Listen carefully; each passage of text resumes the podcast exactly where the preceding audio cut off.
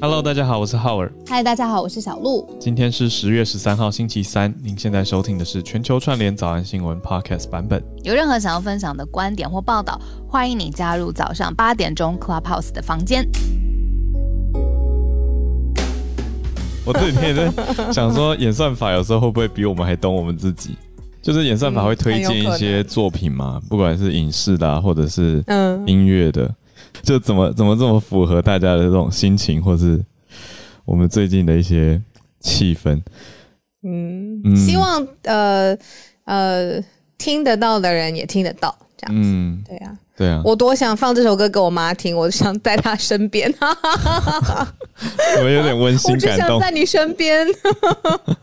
所谓的爱，对啊，我觉得像音乐这样的艺术创作，很多时候是一种很很温柔的在跟世界说话。那他不一定是要用很激烈的言辞，或者是互相攻击的方式。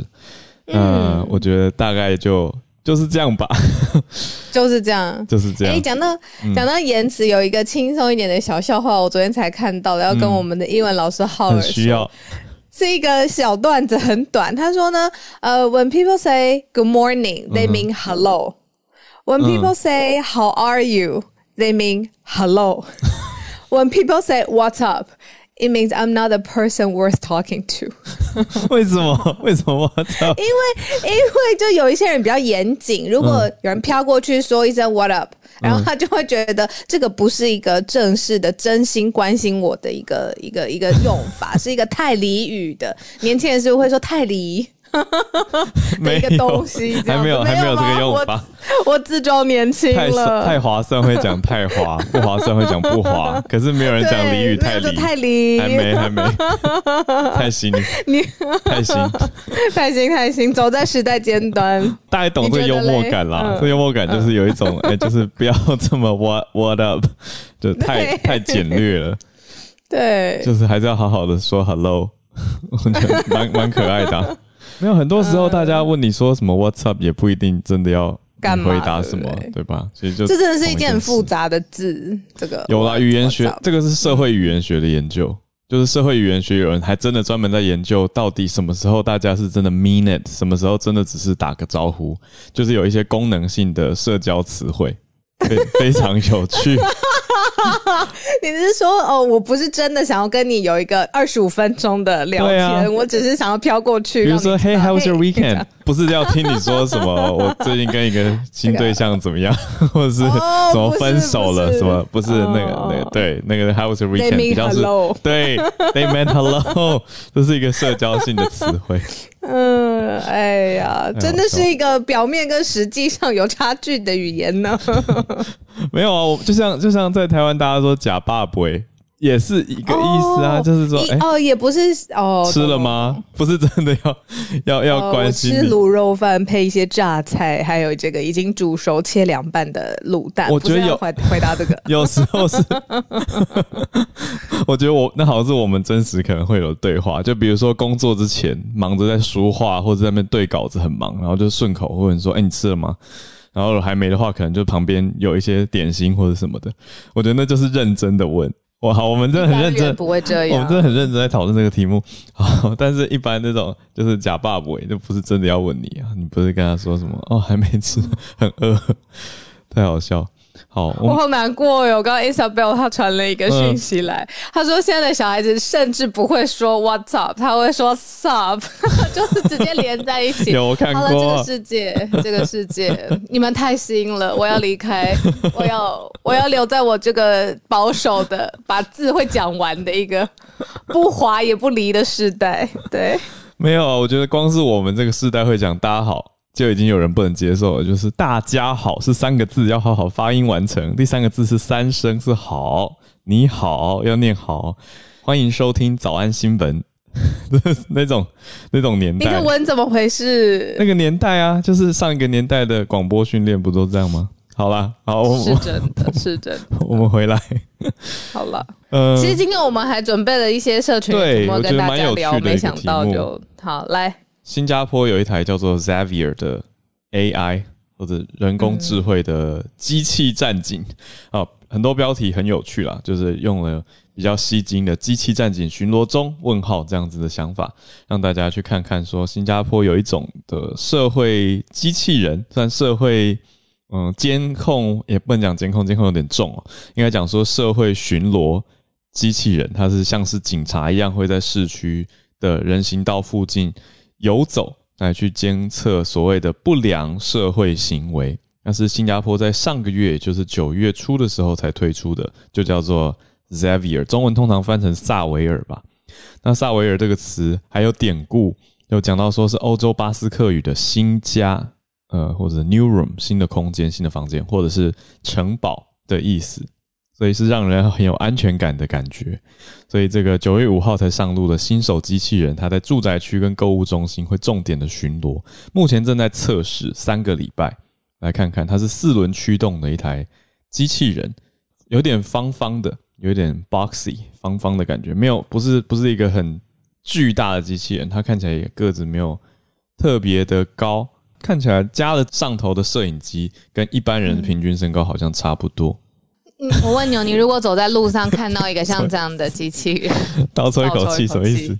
我觉得我会跑开，哎，会怪怪的。是我不知道为什么，我会觉得我想要跑开，我不想给他照到，然后我也不想去理解说我到底要跑多远，他才不会照到我。但反正我就是不想给他照。会啊，我觉得就像大家也不用讲这种机器人，你说光是 Google 接警车好了，我看到我也会下意识的回避吧。就会觉得说，呃，我好像没有必要突然出现在全世界的 Google Maps 里面。那虽然 Google 官方后来的做法是会把照到路人的脸打模糊嘛，但是我还是觉得好像，嗯，他他突然出现了，要截取很多的资讯，有点有点突然，会想要回避这样子的感觉。但是又让我想到，我们之前在早安新闻讲过的，新加坡增打算增设很多的监视摄影器嘛。来维持社会治安、社会安全等等。然后我们也问了新加坡的朋友，大家普遍好像觉得说，哎，这样如果可以让整个社会更安定、更安全的话，大家是普遍是 OK 的。我相信一定有人 OK，有人不 OK。对，但是有一些大多数我们问到的，哎，觉得还可以。所以我想。在新加坡，我预期也不会出现什么很 很大的反对意见啦。但是这样子的一种实验，我想如果在几台北街头、或台中、高雄，或者是任何我们台湾的街头，大家应该会有一种哦很热烈的讨论，而且会想要知道很明确它的这些资讯的去向是什么，很有意思的一个新消息。好，那我们来整理一下今天的几个重点关注新闻。好呀，好，那我们就先从瑞士媒体的报道开始喽。第一则讲到瑞士媒体说，如果中国夺台的话，全球会受害。延续我们昨天讲的一个脉络，就是在国际之间，Taiwan 这个字眼的可见度真的是越来越高了。那现在瑞士媒体的评论里面也提到了，也是当然很容易会拿到北京。跟台湾一起放在一起比较嘛，那放在一起讲彼此之间的关系，所以瑞士这样子来提，我们待会来了解详情。第二则则是美国宣布说要再再次的强强调了，这个应该是其实不管是政府部门或者是民间单位都已经很常听到的题目，就是要强化网络安全。那我们来了解一下细节是如何。嗯，第三则则是中国重申要从事新闻。发布了一个从事新闻的禁令，嗯，好，新闻方面禁令一起来关注我们的媒体试读。在第四则，则是北韩金正恩他在一次的演讲当中，近期的一次演讲里面提到了经济情况严峻哦。不过呢，不同的报社好像有不同的用词跟写法。路透社有写到“严峻”这个词，可是，嗯，韩联社。则是没有，但是整体来说，金正恩是讲明了要加强整体国家的建设，来让人民能够有安居乐业吧，应该这样子形容，或者是温饱。好，所以我们来了解一下实际的情况跟详情如何。我们就先从瑞士媒体讲到中国台湾之间的关系开始讲起好了，还是会让人觉得有一点是挑在这个时刻刚好哦，十月一号、十月十号前后。是不是有点敏感？不过也是因为最近真的是两岸动作特别密切，所以好像也还算合理啦。不过，瑞士媒体到底是怎么说？这个媒体呢是瑞士日内瓦论坛报，他刊出了一篇专访呢，里面内容真的很丰富，洋洋洒洒的。因为中央社已经把这个截图放在中央社自己的报道里面了。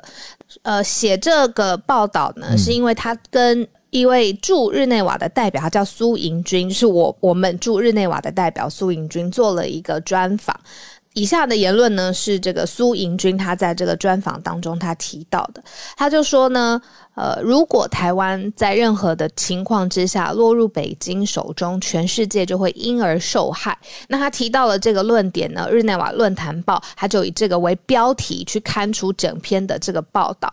那他就进一步解释说，习近平呢，他现在好像两面哦，他一方面都说对台湾会非常的和平，然后也希望对于区域的和平是目标。诶，但是为什么最近一直派遣中国的军机呢？这个是不是有两两面两？手的策略，然后他也说，如果两岸发生冲突，这个根本是不对称的作战，中国呢是要付出代价的，因为现在国际已经非常理解，也注意到，嗯，这是民主的台湾。那如果民主的台湾沦陷了之后，那其他民主国家的地位是不是也会受到威胁呢？嗯，那最后他就说，台湾。的半导体是在全球供应链上面主导的位置，那如果受到侵犯，这个是对世界都具有毁灭性的。因此，守护台湾是对许多国家都有益处的事。嗯，这是他的发言。嗯嗯，所以这个是一个访瑞士媒体访问的专访报道，我想是蛮好的一个指标，让大家看到，在我觉得现在国际之间这种对抗的态势。还蛮蛮鲜明的，就是民主阵营跟跟要怎么形容？这算集权嘛？就是民主跟集权之间的对抗状态，蛮浮上台面的。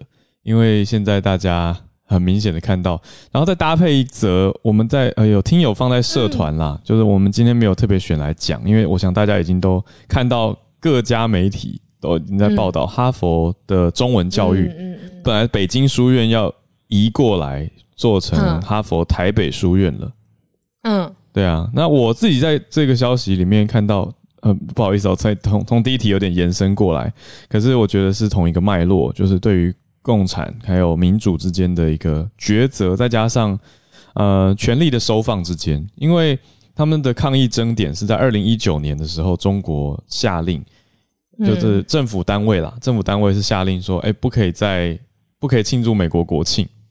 那哈佛北京书院作为一个美国来的学校，你说，哎，不可以庆祝你们的国庆，那他们就会觉得自由受到损害啊，这个是很大家应该很可以理解的。他什么时候移过来？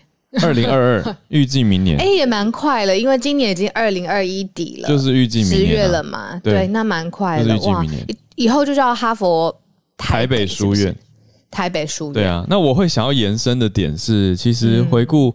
嗯，因为我之前在师大念书嘛，那之前在师大念书的时候，也会特别关注师大相关的国际消息，就读到澳洲总理陆克文，他之前也在台湾，就是他就在台北师大学过学过中文，所以会增进很多对当地的认识。我想这个应该是蛮好理解的，就是你不管在哪个地方学当地的语言，你就是会跟当地建立人脉连接跟这些关系嘛。那哈佛的学中文的学生，我想将来在社会上 应该也是蛮有影响力的。所以说，我会觉得，哎，这是一件蛮有指标性的事情。那也延续了这个我们刚刚讲到的这个报道的脉络了，就是嗯，那种对于自由的控管或者民主自由，如果放在一起的话，好像可以成为一种。联盟的方式，那这些来学中文的学生，他们也会连带的建立很多的认知跟人脉的关联。那对于将来国际合作上，我觉得是完全的充满了好处。嗯，好，那我们接到第二题吧。既然要讲民主自由，当然，我觉得我一定要平衡一下，因为这几天特别社团里面的气氛，我我更是觉得说大家很容易。忍不住会贴标吗？就是讲民主自由，好像，然后我接到美国就讲的好像美国就是一派的好一样。可是其实有有有，对啊，我们有一点在避免这样子的情况。其实不会一直好像是觉得美国的政府啊就是对的啊，文化就是强势就是对的什么的。我们有试着在有的时候看到哦。呃舆论上或是媒体上面在质疑美国政府的做法的时候，我们也会拿出来跟大家讨论。嗯嗯嗯嗯，对，所以这样接过来，我民主自由不等于 正面哦。我希望大家思考一下，就自由的意义到底界限在哪里？然后民主的。各种好坏处，我想大家多年来的感触也很深了吧。好，那就接过来。但是我们讲民主自由，还是讲到美国没错。那美国提出来是要强化网络的安全，这是什么样的呼吁呢？或者是什么样的背景？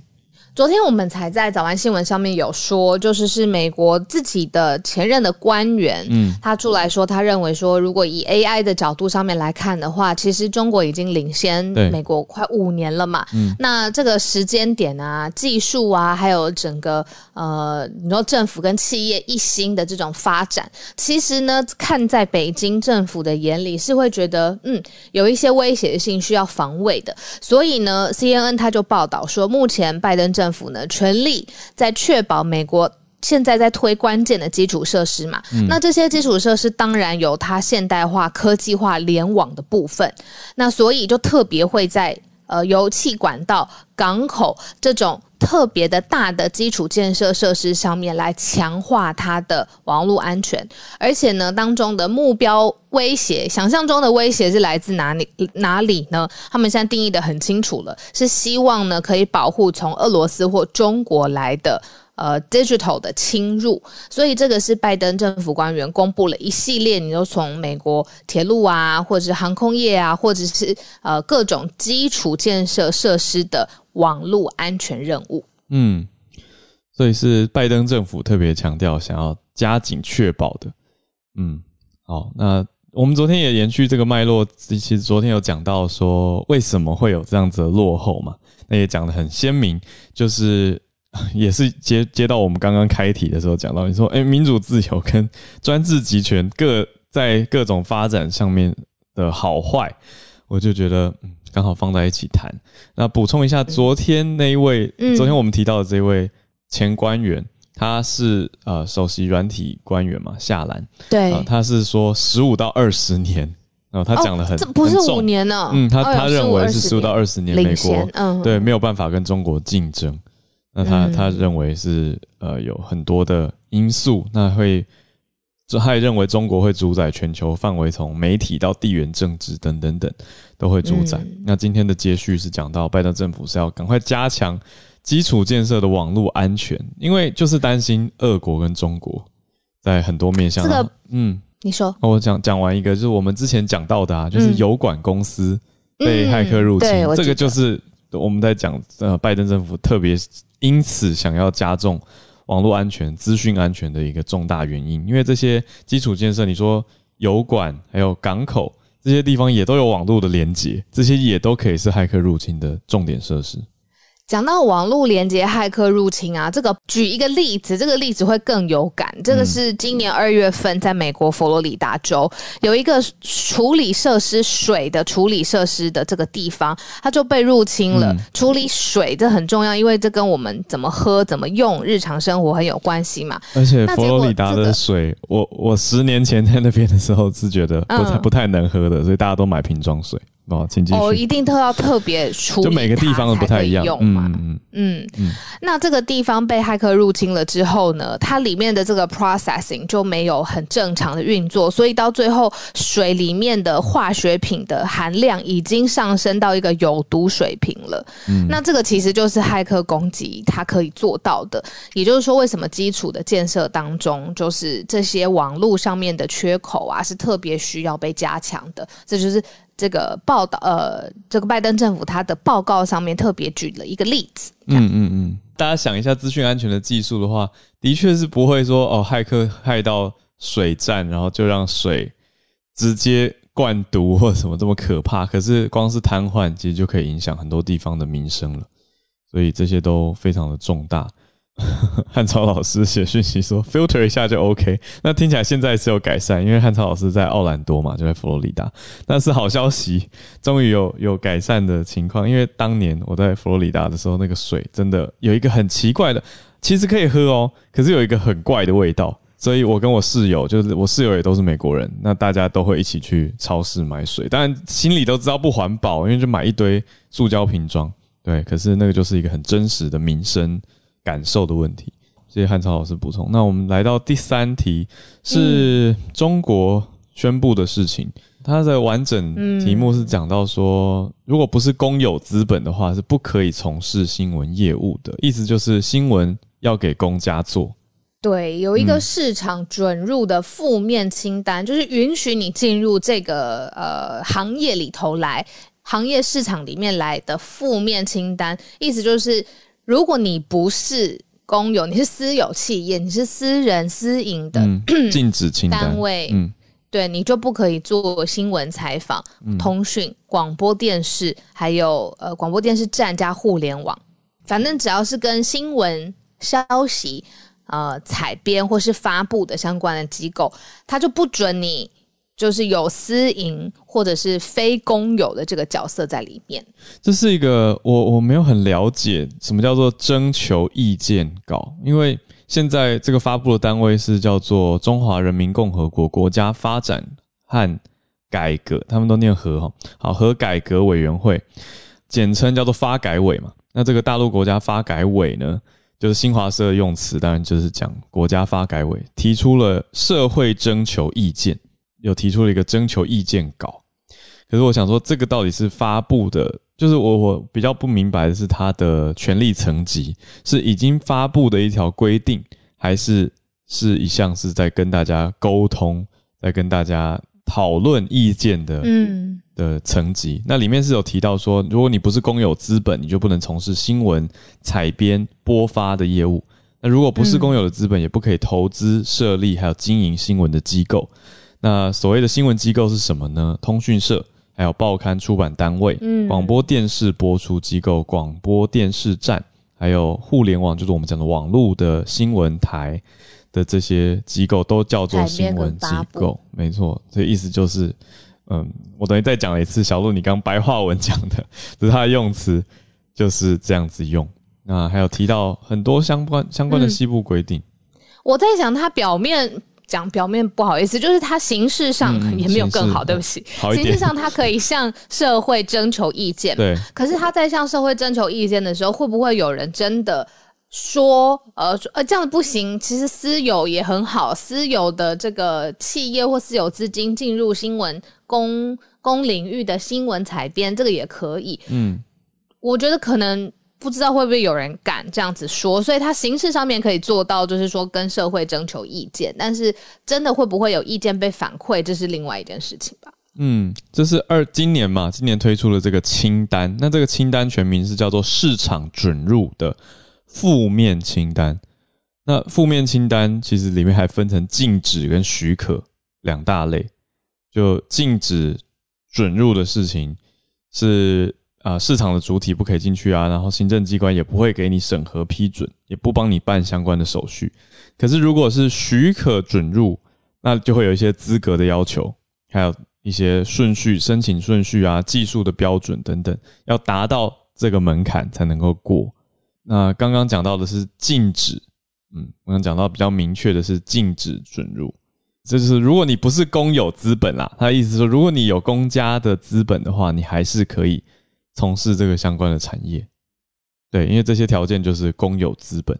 那除了新闻业以外，也有讲到，呃，金融业的规定也变得严格，也就是，嗯，如果你不是金融机构，你就不能做这些网络贷款啊、金融啊、资产管理啊，就是这样说起来，很多民间的就会被变，呃，等于转转向的禁止了嘛，嗯，严呃监管会变得严格一些。还有讲到说，义务教育阶段的学科类培训，就之前讲的补习班禁止补习这件事，就不可以上市融资，也不可以资本化的运作。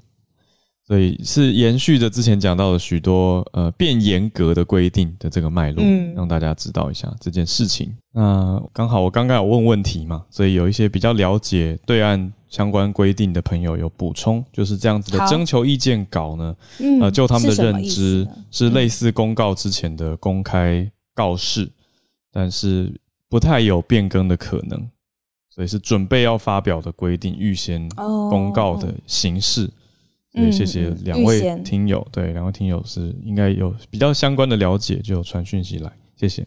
再来最后一则是讲到北韩哦，北韩金正恩到底对外讲了什么呢？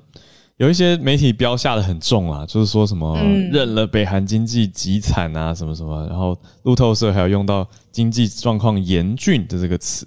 可是我们平衡一下，韩联社是提到说，金正恩就是在第一次在建党的纪念日发表演说，里面提到说，劳动党第八次代表大会指定的五年计划期间会来恢复国家经济，要解决人民。衣食住行的问题，然后展开下一个宏大的计划，让全世界都羡慕的社会主义强国。呃，这是他演讲的主轴。大家可能会很好奇，为什么北韩的经济，嗯，或者是呃民生方面的消息，其实一直都很少。那是因为其实可能北韩内部的经济发展的速度，其实是跟他遭到国际制裁有关系。可是为什么？北韩会遭到国际制裁，原因是因为北韩自己内部想要发，sorry，发展核子跟飞弹。那这件事情在联合国的眼中，或者是以美国的眼中来说，这个是他们不能接受的。所以在经济制裁方面，跟北韩之间的经济交流就是多年都是停滞。那又尤其北韩对于外界的呃透明度其实算低的嘛，所以其实我们真的看不太。到里面真正的经济民生的现况，嗯，那所以这一次金正恩他这样子特别的来强调，所以才变得他有他的意义跟特殊性。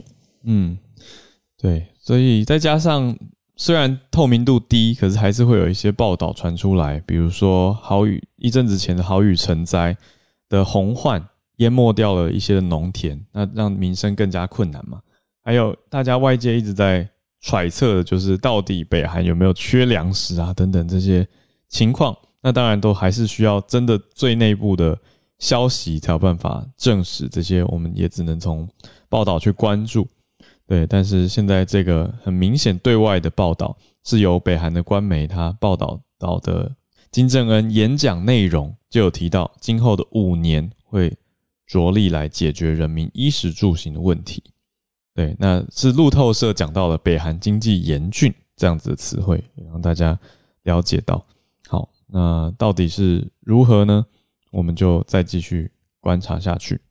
好，那时间刚好来到了八点三十一分，也欢迎大家来举手来跟我们交流一下，看看自己关注到的一些消息跟想法。就先邀请月光河姐姐，早安。今天带来的是呃比较两极化的关于疫苗的议题。第一点是刚刚才新出来的新闻，就是拜登政府即将通过大型企业强制疫苗接种令，或者是如果不接种疫苗的话，也需要定期的接受检查，看看有没有携带病毒。那么这样子的话，将会影响到八千万名员工，因为大型企业的员工都很多。那另一方面呢，还有一个比较伤心的新闻，就是其实。虽然疫苗，嗯，怎么讲要强制接种，但是也有超过二十二万剂的疫苗已经被白白的扔掉。主要原因就是因为没有足够的居民愿意接种疫苗。因为美国就是自由的话，所以大家就可以选择。嗯，那比方说，在呃，Louisiana 那边是全美疫苗接种率最低的州之一，大概只有不到百分之五十的人口已经完全接种疫苗，就是已经打了两剂。然后，所以呢，在美国一直丢弃疫苗的同时，全球也仍然有数百万人在等待接种疫苗的机会。嗯所以，而且很多疫苗是已经呃装疫苗瓶子被打开来了，但是就是一直没有人去接种，所以就是非常非常可惜。那么从七月底以来，在路易斯路易斯安那路易斯安那州呢，当地被丢弃的疫苗数量几乎是呃之前预计的三倍了。所以就是还是呼吁大家，如果有机会的话，能够接种。嗯，真的听了会觉得很浪费，很多人都还在等。好，谢谢月光河。我们再连线到 Wilson 新加坡，分享的就是关于新加坡。呃，上周六吧，又在宣布，因为呃八十五呃 percent 的本地人已经接种了新冠型的那个疫苗，嗯，所以呃，我们的政府又要再放宽呃之前有介绍过的疫苗接种者旅游走廊，那现在是扩充到呃更啊，好像是九个国家，就是加拿大、丹麦、法国、意大利、荷兰、西班牙、英国和美国，还有呃韩国，那整个那个。呃，接呃疫苗接种走廊的这个计划呢，也放宽到之前是说你必须十四天的旅游史是在该国，现在已经放宽到连续十四天，只要在任何的呃呃疫苗接种者旅游走廊的国家就可入境了。嗯，然后呃之前是说疫苗走廊这个计划是。必须限定在指定的航班，可是它是只限于那些接种新加坡或该疫苗走廊国家认可的疫苗。可是十月十八日后是放宽到，只要你是接种新加坡或任何 VTL，就是疫苗旅游接种者走廊的任何一个国家，然后不管是你在任何的 VTL 国家出发的话，都可入境新加坡。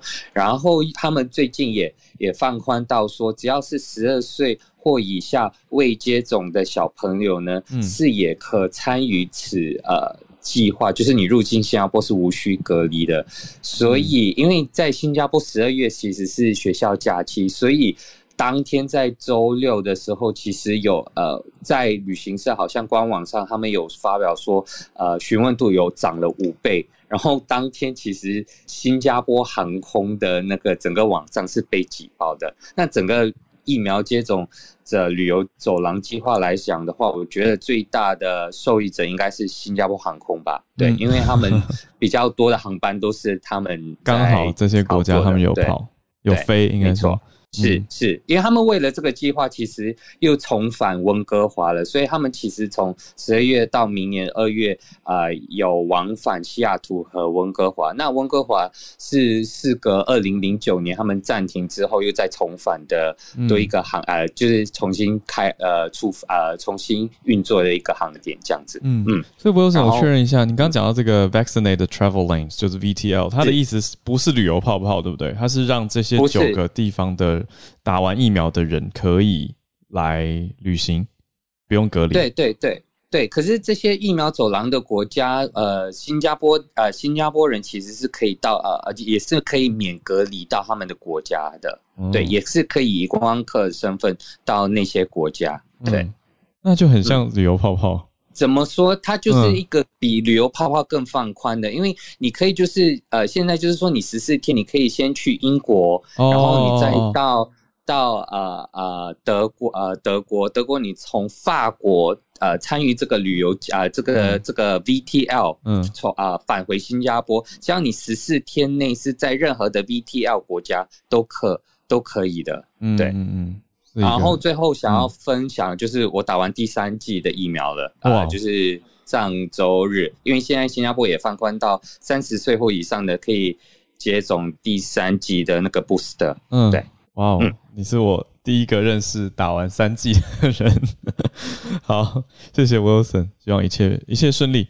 好，那我们再连线下一位芭比。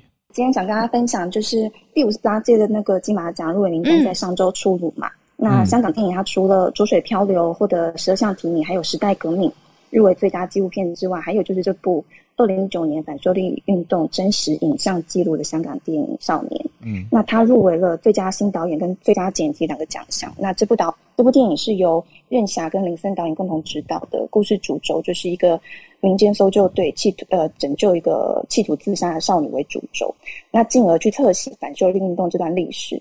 在十一号他们发布的预告预告片当中，可以看到反收率运动期间真实的记录影像，然后跟剧情的影像穿插的连接。那对白当中也引用了当时在运动当中被捕的示威者的心声。但是这部片对香港本地的朋友来说是相当神秘的，因为呃，香港能够看见的也只有这个这个预告片段，甚至在预告片的最后，不是一般电影会秀出的上映时间，嗯，而是直接说这部片在香港不能公开放映。哦。对我，我觉得这样的状况其实非常发人深省。我们在台湾这样接受多元文化还有立场表述的土地上发表自己的观点，嗯，相比之下是真的非常珍贵的。那也希望接近香港，让我们都可以思考，是不是应该对自己不同角度的看法都保持着虽不赞同，但是接纳而且包容的胸襟。嗯，你想跟大家分享？谢谢芭比，这真的对啊。那个想象这个画面，最后预告片的尾巴写说香港不能公开放映，大家会觉得哇难过。对啊，而且这背后太多太多意思了，就是简简短的几个字，可是很多很多的心情跟很多很多的事情。谢谢芭比。我记得芭比也还蛮常分享跟香港有关的新闻。嗯，对啊，谢谢你帮我们丰富我们的选题。嗯，谢谢，因为我我先生是香港人，所以会哦，难怪。对，谢谢。嗯，所以会特别有一些注意。嗯嗯嗯嗯，对。好，叶老师早安。叶老师今天用一个 What's Up 当开头。刚好听到那个 Howard 在讲那个 What's Up。对。因为想到说。因为事实上，大概呃二十几年前我在美国的时候，就已经有的朋友会这样打招呼。嗯嗯。然后那时候我问他，他说应该是源自于那个 Looney Tunes 的那个 Bugs Bunny，因为那个 Bugs Bunny 都说 What's up, Duck？嗯，对。但是 What's up 其实从字面上的意思就是发生什么事。对。那事实上也曾经有闹过笑话，就是我们有台湾的朋友，就是刚到美国去工作。结果他的结果早上他在忙的时候，然后他的老板就问他 What's up？结果他就老老实实的跟他讲发生了什么事。结果那个老板吓了一大跳，就整个就说 OK OK OK。就他真的算是某种形式上的 took it literally，就是把字面意思拿来解释。那今天想分享的一个是，就是山西从十月二号到十月七号下了每年十月正常雨量的三倍这么多的雨。所以他们现在就是洪灾，其实蛮严重的，但是可能因为他们十一国庆的关系，所以这个新闻被掩盖住了。那我看到一些不同的来源，有些来源是说可能会影响煤矿的产量，但是有些他们又说已经复工。所以因为山西其实是那个中国的那个煤矿的几个主要产地之一，对，所以就是说。这个他们里面释放出来的新闻蛮乱的，也不太清楚到底就是煤矿的产量有没有受到影响。是，那这是一个。那另外一个有啊，算是有趣的研究，就是因为常常会看到学生要做研究，说要放歌啊，看能不能影响植物生长。嗯，那这两天真的看到了一个研究哈，就是他们放那个中音 C 给番茄听。结果听六个小时以后，嗯，那个番茄成熟的速度就那个延迟了。嗯，对，很奇妙。为什么特特定选中音 C 啊？生长了，它不想要继续长大哦。嗯，番茄，对啊，不知道为什么。其实我也很好奇，可是，在他们的，因为我查到他们的两篇研究里面都没有提到说他为什么选中音西。哦，那我听了一下，可能觉得中，可能我在想，可能中音西比较不会那么刺激，对，比较不会那么刺激，那么吵。嗯，这是代表植物有听。觉吗？你不能这样说，老师。这其实目前植物到底有没有听觉，其实还没有人知道。有些人是认为说它是感应到了声波的震动。哦，嗯，因为到目前为止还没有找到植物的听觉接受器。嗯，这值得另外做诺贝尔奖，就是感知受器。啊，如果真的能找到的话，大概可以得得诺贝尔奖吧。不过到目前为止，好像都没有人找到，因为这方面其实还蛮困难的。嗯，对啊。但是他们很认，因为这总共有两篇研究，而且还发现说，真的就是影响到了一些基因的表现啦，等等啦，然后就造成那个就是番茄会延缓成熟这样子。嗯嗯。对啊，那至于说为什么会这样，就不太清楚。嗯。那这是我今天要分享的。谢谢老师，有趣的一个消息，就是如果大家的水果放在家里面放音乐给他听，会不会想熟都不知道。对，但是以这个实验来说，它是在生长当中的番茄成熟度会被影响。好，那我们再延续到下一位，连线到温哥华的三人信奇老师。我我今天想要延伸你们的网络安全话题的题目，就是 WhatsApp、脸书、IG 是同一个老板有的。对。那他他上个礼拜那个 Francis Hogan 他就是他们的 whistleblower，对，就出来指控该公司其实可以替小孩还有弱势族群做很多的保护，可是他们都没有去执行。那啊，我要延伸这个新闻，就是说，在 UK 啊，去年的，就是英国，去年他的民调发现，青少年每天在社群软体可以看过超过一百张的修图软体。嗯，那绝大多数十八岁以下受访者说，这些相片其实对他们 extremely influence，就是对他们影响非常大。嗯，那有五 percent 的这些受访者说。他们有因为这样子有考虑要去接受美容、减脂、瘦身，这些都是十八岁以下的小孩。哇！那去年七月啊，今年七月，挪威其实我不知道大家有没有注意到，还是以七十二对十五票。对，我们那个时候选到这题，就是禁止太禁止太过度的修图。对，嗯，对。所以他们今天在 NPR，他就又把它拿出来讲了，就是 National Public Radio，他就说，其实观众真的可能会受到很大的影响打击。对呀，对，那就是希望大家要继续再呼吁一下。那法国好像也在考虑要要要做这样子的动作了。嗯，以上是我的分享。谢谢。我我想到我之前看过一个凯特温斯雷，就是。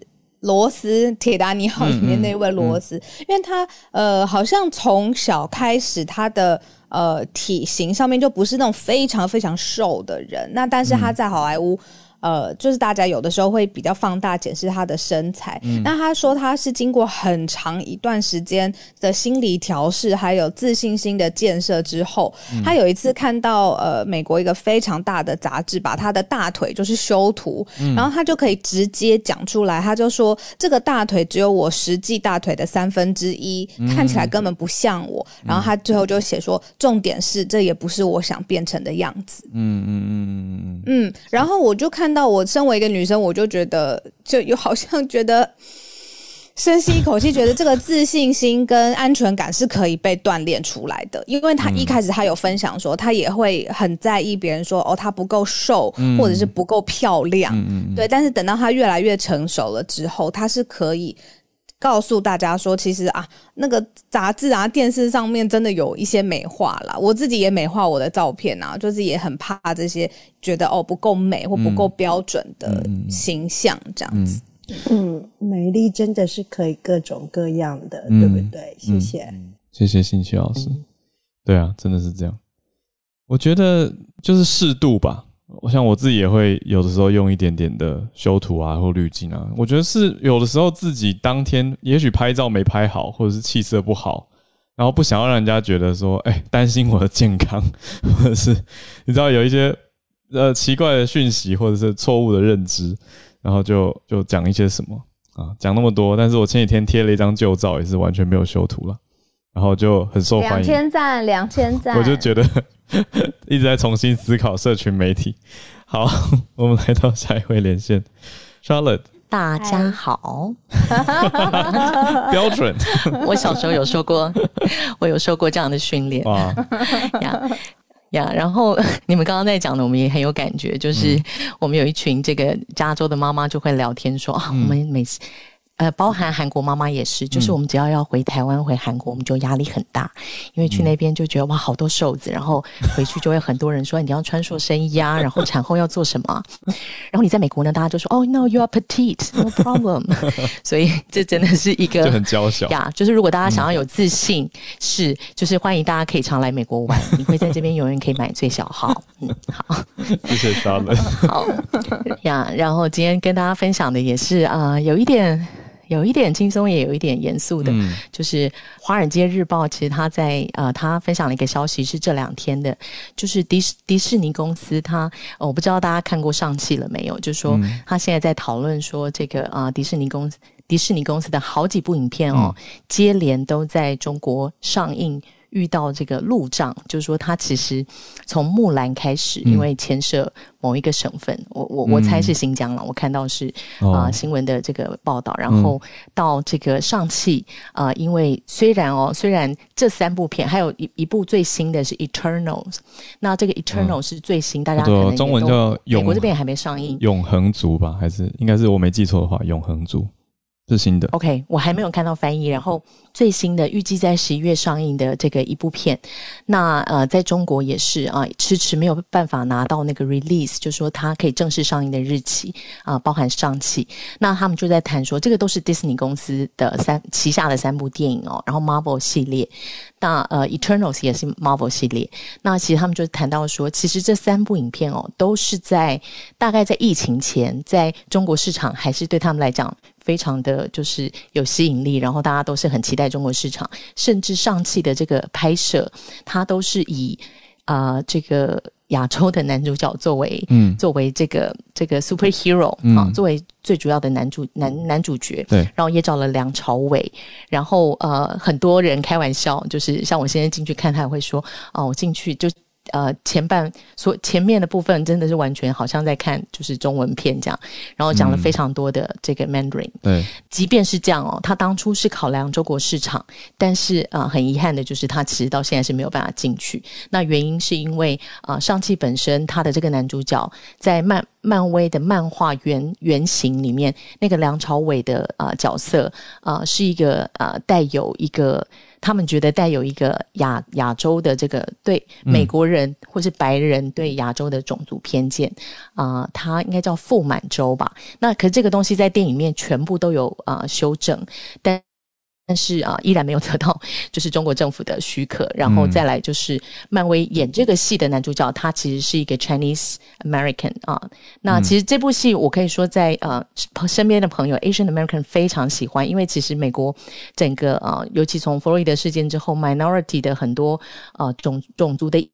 意识是比较 awareness 是比较提高的，所以这部片其实在美国很红，然后我身边的朋友也都很喜欢，然后他们都觉得很好看。嗯，但是啊，其实没有办法进中国。那新的这部漫威也是，然后这里面提到的是，呃，其实从一九九零之后啊，其实这个好莱坞跟他所有的比较大的这个所谓 entertainment industry 一直在扣门，那到后来他就是逐渐的发现说，哇，那因中国的十十四亿人口红利真的是对娱乐市场来讲也是一个真的是一个非常大的大饼。嗯，但是啊，显然好像从疫情之后开始踢到铁板，然后这个东西当然跟整个局势有很大的关系。大家知道局势的变化，那这些电影这三部电影，尤其是这三部电影，其实都是在事情还没发生前。拍的，所以他们其实完全 target 中国市场，可是都没有办法进入中国市场。那因为现在啊，中国像刚刚刚刚 Howard 他们你们报的新闻，也是提到说中国对这个各方面的 censorship 都是增强。对，那如果补习班、电玩、漫画，乃至于到现在的电影，然后到饭圈，然后到这个韩国的东西，这个目前显然是中国也是它 censorship 的一个重要的啊重点。这样，嗯呀，所以今天先跟大家分享这个新闻。那最后，嗯，我想要小小的分享一点，就是浩瑞跟小鹿，你们刚刚在讨论的时候，我觉得就是这几天就是在社团发生的事情，我特别想想聊一聊的是说，嗯，我觉得我们在这边很很宝贵的是，我们有一个嗯，就是很开放、很友善、很温和的啊新闻的讨论环境，然后播报环境，然后让大家可以用非常轻松慢新闻的方式。啊，接触来自世界不同地方的消息，这样。那我我自己觉得，因为现在台湾在这个呃中美局势的风口浪尖，然后中美的态势也很升高。那我自己是在想说，因为像刚刚 Howard 特别在讲说，哦，我们也不是都说美国好。我我自己个人的看法是，我我觉得如果我们把这个 target 跟 object 拿掉。我们谈价值，比如说，即便是呃民主自由啊，我们可以看到很多地方，哎，美国的民主制度也有做的不够好的，或者是说哦，在川普主义的时候，也有很多人有争议，嗯那我们就可以就事论事。可是我们如如果把 object 呃变成表达说，哦，我们不是一直都要说美国好啊，我们不是一直都要说中国，就会变成是那个 target 会变成那个那个国家或那个人立场。那我觉得这样反而。对，我觉得这样反而立场会比较容易变得很鲜明。嗯，所以我我会鼓励大家，就是我们还是谈这个价值。嗯，谈价值的好处是，呃，如果我们因为为了怕就是比较支持美国或比较支持中国的朋友生气或不高兴，除了我们自我审查以外，我觉得对价值观也会产生混淆了。嗯，就说普世价值、民主自由，我们依然肯定，但是嗯，没有任何一个国家或制度是完美的。那做不好好的地方，我们可以就事论事来讨论。那我很珍惜这个环境，跟大家分享。谢谢 Charlotte，价值，谢谢 Charlotte。好，在。连线到助战专家的时间。那今天 Dennis 老师他是昨天跟今天都刚好有都在晚宴。对对，那我们就来连线到孔医师。医师早，医师早。我今天想讲一个，我昨天在 Podcast 已经讲了一集的东西。嗯，那个早上已经上传了哦。嗯，比较详细的大家可以去听。那我个人觉得对台湾是一个很重要的消息。那我一直在观察英国跟加拿大这两个国家，它施打疫苗之后，追踪的那个疫苗的保护力有没有下降？嗯，特别是加拿大，因为他们的施打策略跟我们很有关系。那之前我有跟大家讲过，英国、加拿大都很勇敢哦，把那个疫苗的第二剂延后施打。那加拿大是很猛，是直接延后到说可以到最长到十六周四个月。所以因此他们其实累积了一些。呃，第一、第二季相隔比较久的人的保护效益，呃，我一直觉得他们后续资料会出来哈，果然出来了。那可是我要先讲在前头，这只是一个新闻稿而已。那详细的呃还没有投稿，那个还不是正式的资料，详细的资料还没看到。那可是因为那个卑诗省，这是卑诗省的 CDC 公布的一个资料。那他们说虽然还没投稿，还在整理中，可是觉得。这整个资料是非常对全世界很重要，所以他们就先在网页上很简单的公布。那我看到加拿大的这个 CBC 这个媒体有写一篇文章，可是广泛来说，全世界的媒体没有引起关注，因为我觉得对欧美国家来说，他们看到这个已经无济于事了，他们头都洗下去了。嗯，就是 mRNA 疫苗，那这个结论哈说 BNT 疫苗，因为加拿大主要他在在卑诗省三分之二的人打的还是 BNT 疫苗，那可是他们跟别人很不一样，他们是很大量的延后施打嘛。那他们的结论甚至是延的两剂相隔越久，保护力好像还更好哦。那可以支持我们现在把这个 n r n 疫苗延后施打的有一些理论基础哈，证据的基础。那这个。呃，我觉得欧美国家可能对这个新闻就没兴趣了。他们现在比较关心是 第三针什么时候打哦，所以他们就不觉得有报道的价值。那我我我跟大家讲一下，现在他们看到了什么了哈。首先，加拿大其实回到时间回到三月，他们做了两个很重要的重大疫苗的施打策略，当时看起来应该都算是蛮勇敢的哈。那第一个就是。第二季，他们主要是三种疫苗在打嘛，吼，A Z、辉瑞的 B N T，还有莫德纳。然后他们说第二季都可以隔到最晚到十六周打，这是第一个。第二个是混打，那他们可以混打，怎么混呢？混打有两种混打，一个是 N I N A 疫苗之间可以混，哦，你辉瑞可以混莫德纳，莫德纳可以混辉瑞，这是为了呃，就是让他们的疫苗施打更灵活，然后你不会因为某种疫苗缺货，哎，你就打不到另外一剂哦。那另外一个当然就是台湾最前一阵子也很多人关切的哈，A Z 混打 n R N A。对，那跟很多欧洲国家一样，他们也有开放这个混打。因此，我现在报这个资料，他们就包含了第一个是疫苗延后施打，它的保护效益怎么样？第二个是那混打如何？哦，那做出来很令人觉得满意哦。那我先说卑诗省。这个资料包括了卑诗省还有魁北克，他们各自做了很类似的研究。那可是这个出来的数据其实惊人的相似哦。那结论就是 A Z 混打 n R N A，它做出来的保护力哈，跟两剂 n R N A 是差不多的哦。那也比两剂 A Z 好。那可是即使是两剂 A Z 哈，它对于住院跟重症的保护力还是很好。请注意哦，重症跟住院的保护力几乎都是九十九十以上，嗯，非常高。然后另外是 A Z A Z 两剂的话，对于感染的保护力其实就如同我们最早在别的国家看到的哦，那大概有掉一点点，大概是七成。那在魁北克有掉到六十六 percent，针对 Delta。那可是整个数字看起来还是非常漂亮哈。那另外一个从时间上来看。因为他们延迟打第二剂，所以他们目前追踪的时间普遍平均起来是打第二剂之后追踪到四个月。那大家不要忘记，我们在以色列或是美国是看到打完第二剂之后，也许是在六到八个月左右保护力开始下降。嗯，那所以因为他们延迟是打第二剂，所以他们当然现在追踪还没有到那么久。他们是第二剂之后看到了四个月，到目前为止。他们说，以上我说的这三种疫苗，你任挑两种注射，哈，那个保护力几乎都没有什么下降。那到追踪到第二季四个月为止，都都非常好，哈。那所以这个资料，我觉得对台湾或是对全世界的启示是：第一个，这应该是到目前为止最大型的混打疫苗，嗯。不管两种混法嘛，哦，A C 混 N R A，或是 N R A 彼此混，嗯，是保护效益是不错的研究，哦，嗯，那我知道丹麦之前也有一个啦，哦，那个那个也没有引起全世界太大的关注，那所以我觉得对台湾来说，哎，这个大型的保护效益的资料已经有初步的证据了，嗯，那我当然很期待它后续再出来，因为安全性也值得关注嘛，吼，这样子混打之下有没有出一些比较奇怪的？安全性上的副作用，哦，我相信它正式发表的时候，应该会有这部分的资料，哦，嗯。那第二个启示当然就是延后第二季，他们因为打 BNT 的人最多，哦，这个这个在 BC 省是大概二十万人的资料，嗯。那打 BNT 的人三分之二，所以他们特别去抓出来。那你假如隔的时间，第一季、第二季的时间是。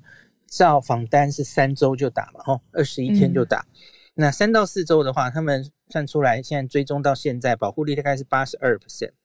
然后你假如给他延长到七到八周才打，吼，可以升到九十二 percent。然后他们甚至有人是十二到十五周或十六周以上才打，哦，十六周以上才打是九十三 percent，嗯，更高，哦。我看他画出来的那个信赖区间其实还蛮窄的，就是我我想虽然他还没有公布，嗯，可是我想他的每一个年就是相隔的那个母数啊，就是施打的人应该数字都蛮大的哦，嗯，所以就诶 b N T 疫苗，呃，相隔二十一天打跟相隔十六周以上打哦，诶，这个十六周以上似乎保护率还可以更好哦，嗯，这是一个支持你两剂可以拉长一点打的。的证据，嗯，那有些人就觉得，哎，真的是这样吗？因为第一个，你这样做，哈，呃，可能有一点风险，因为你故意要拉长十六周打，那你在十六周之前保护力难道就完全不会降吗？就很多人当然会想这件事。那因为因为在欧美看到的是两剂很快的打完，然后结果在六六个月之后它就掉下来了。那你第一季、第二季中间难道不会掉吗？那可能会让人觉得不可思议，不应该是这样哦。那所以我觉得还要仔细的去看加拿大这个研究到底研究方法是什么哦。那回头来看，我觉得因为大家不要忘记加拿大的状况是，它三月开始有一波比较严重的疫情，然后后续五六月 Delta 也进来了哈。嗯。那所以它其实一直。直到它后来疫苗打上来，它的疫情才比较趋缓，所以这群人在第一季跟第二季等待中间，其实就是加拿大疫情最严重的时候。嗯，所以假如因此看到这些人哦一剂之下，然后保护力下降就被突破感染的话，应该加拿大的数据会早就秀出来了才对。嗯，那可是好像没有看到，就回头看起来这一篇 CBC 的报道，其实就是说，诶，加拿大这样子。当初大家觉得好像是有一点冒险的政策，哈，赌博赌博的政策。那可是目前他们看起来是赌对了，哈。那个两季拉长，第一个效果可能比较好，第二个是观察到第二季之后至少四个月没有像欧美国家看到的，哈，保护力在下降。嗯，那所以因此加拿大进来当然也如同刚刚新加坡的朋友有说他打第三针了，对，大家都在如火如荼的讨论第三针。可是加拿大到目前还没有说我们需要第三针，嗯，因为他们没有看到保护力下降，连感染的保护力都还没下降，嗯，所以目前看起来是有一点怎么讲呢？也给台湾的大家一点信心，因为我知道很多人在。担心我的这一针哦，莫德纳第一针打完，然后我就变孤儿了，我打不到第二针了，然后已经十二到十六周了，怎么样哈？嗯，我觉得大家先真的不用太担心。第一个是加拿大有这样的资料，嗯，第二个是我们有本钱的，因为我们目前真的疫情控制的很好，你你不会在这个你担心的空窗区遇到病毒的几率哦，比加拿大低多了哦。对，那所以我觉得真的大家可以。稍安勿躁哦，你我我想你等得到你的第二季的哦，莫德纳，或是或是就算是后来国家决定说，那我们来混 B N T 好了哈，嗯，对对对，我觉得都不急，我我们都打得到的哈。那我我我觉得还不错啊。我们假如有加拿大这个数据背书哈，嗯，这个政策是 make sense 的哈。那我觉得我们的施打策略先冲第一季。然后现在也开始急起直追第二季，嗯，呃，应该是有科学证据支持的，大家不用太担心。嗯，谢谢医师的解读跟带大家看到加拿大这个路线，那目前解析下来的成绩如何？好，那我觉得也解答了很多人心中的疑惑吧。我自己是还在等第二季，我第一季都还没等到。小鹿太年轻了，哎，不对，应该是说夹在中间。我夹在中间，太年轻。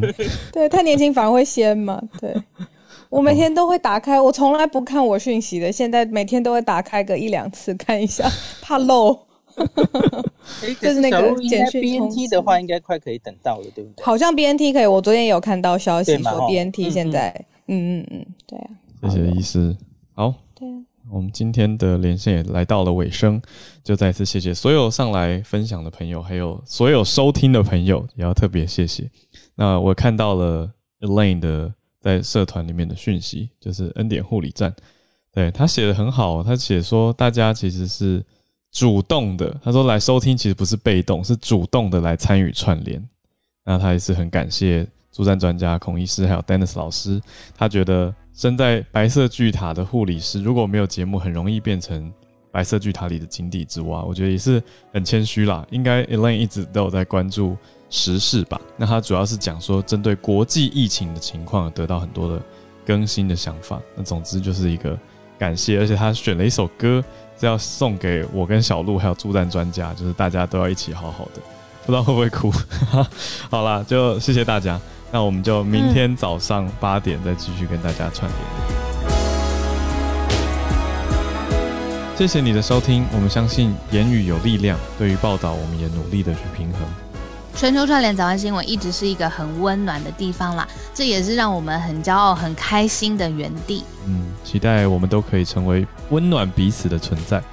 那我们也要更多勇气哦，要一起慢下来思考，也慢下来听听别人的想法。对，邀请大家明天继续的串联，一起来慢新闻。我们明天见，大家拜拜。